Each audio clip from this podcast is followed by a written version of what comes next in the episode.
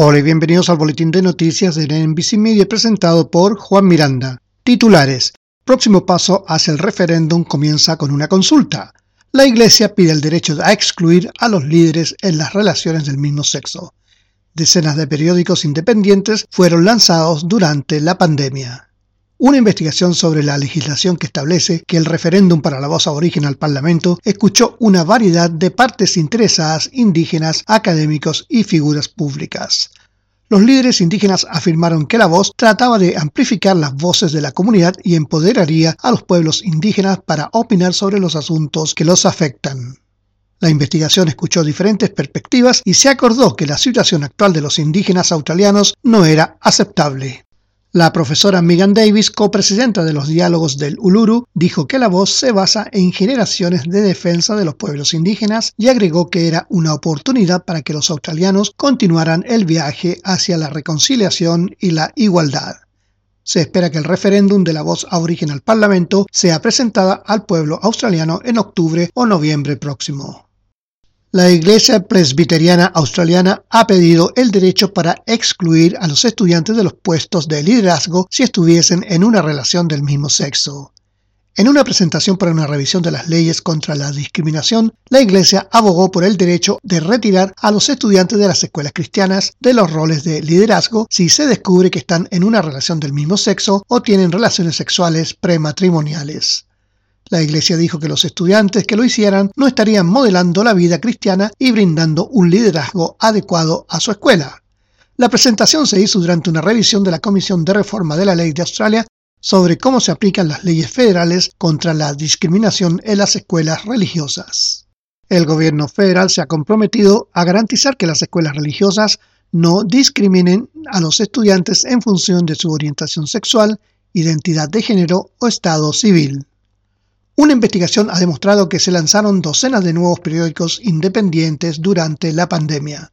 Según la investigación de plataformas digitales de la Comisión Australiana de la Competencia y Consumidores, más de 100 periódicos locales y regionales cerraron en la década hasta el 2018. La situación empeoró durante la pandemia, pero en ese espacio surgieron muchos periódicos independientes con diarios locales y regionales rescatados y manejados de manera independiente. En la actualidad, algunos periódicos locales continúan funcionando con éxito, pero otros tienen dificultades y dicen que carecen de los anuncios necesarios para ser financieramente sostenibles. En total, 19 de los 88 periódicos impresos independientes lanzados desde abril del 2020 han cerrado sus puertas. Victoria despenalizará la embriaguez pública en el día de la Copa de Melbourne. En una decisión tomada por el Parlamento Estatal a partir del 7 de noviembre, la detención por intoxicación pública será reemplazada por un enfoque basado en la salud. El gobierno de Victoria se había comprometido a despenalizar la embriaguez pública en 2019 después de la muerte de la mujer aborígenes de Yorta Yorta, Tania Day.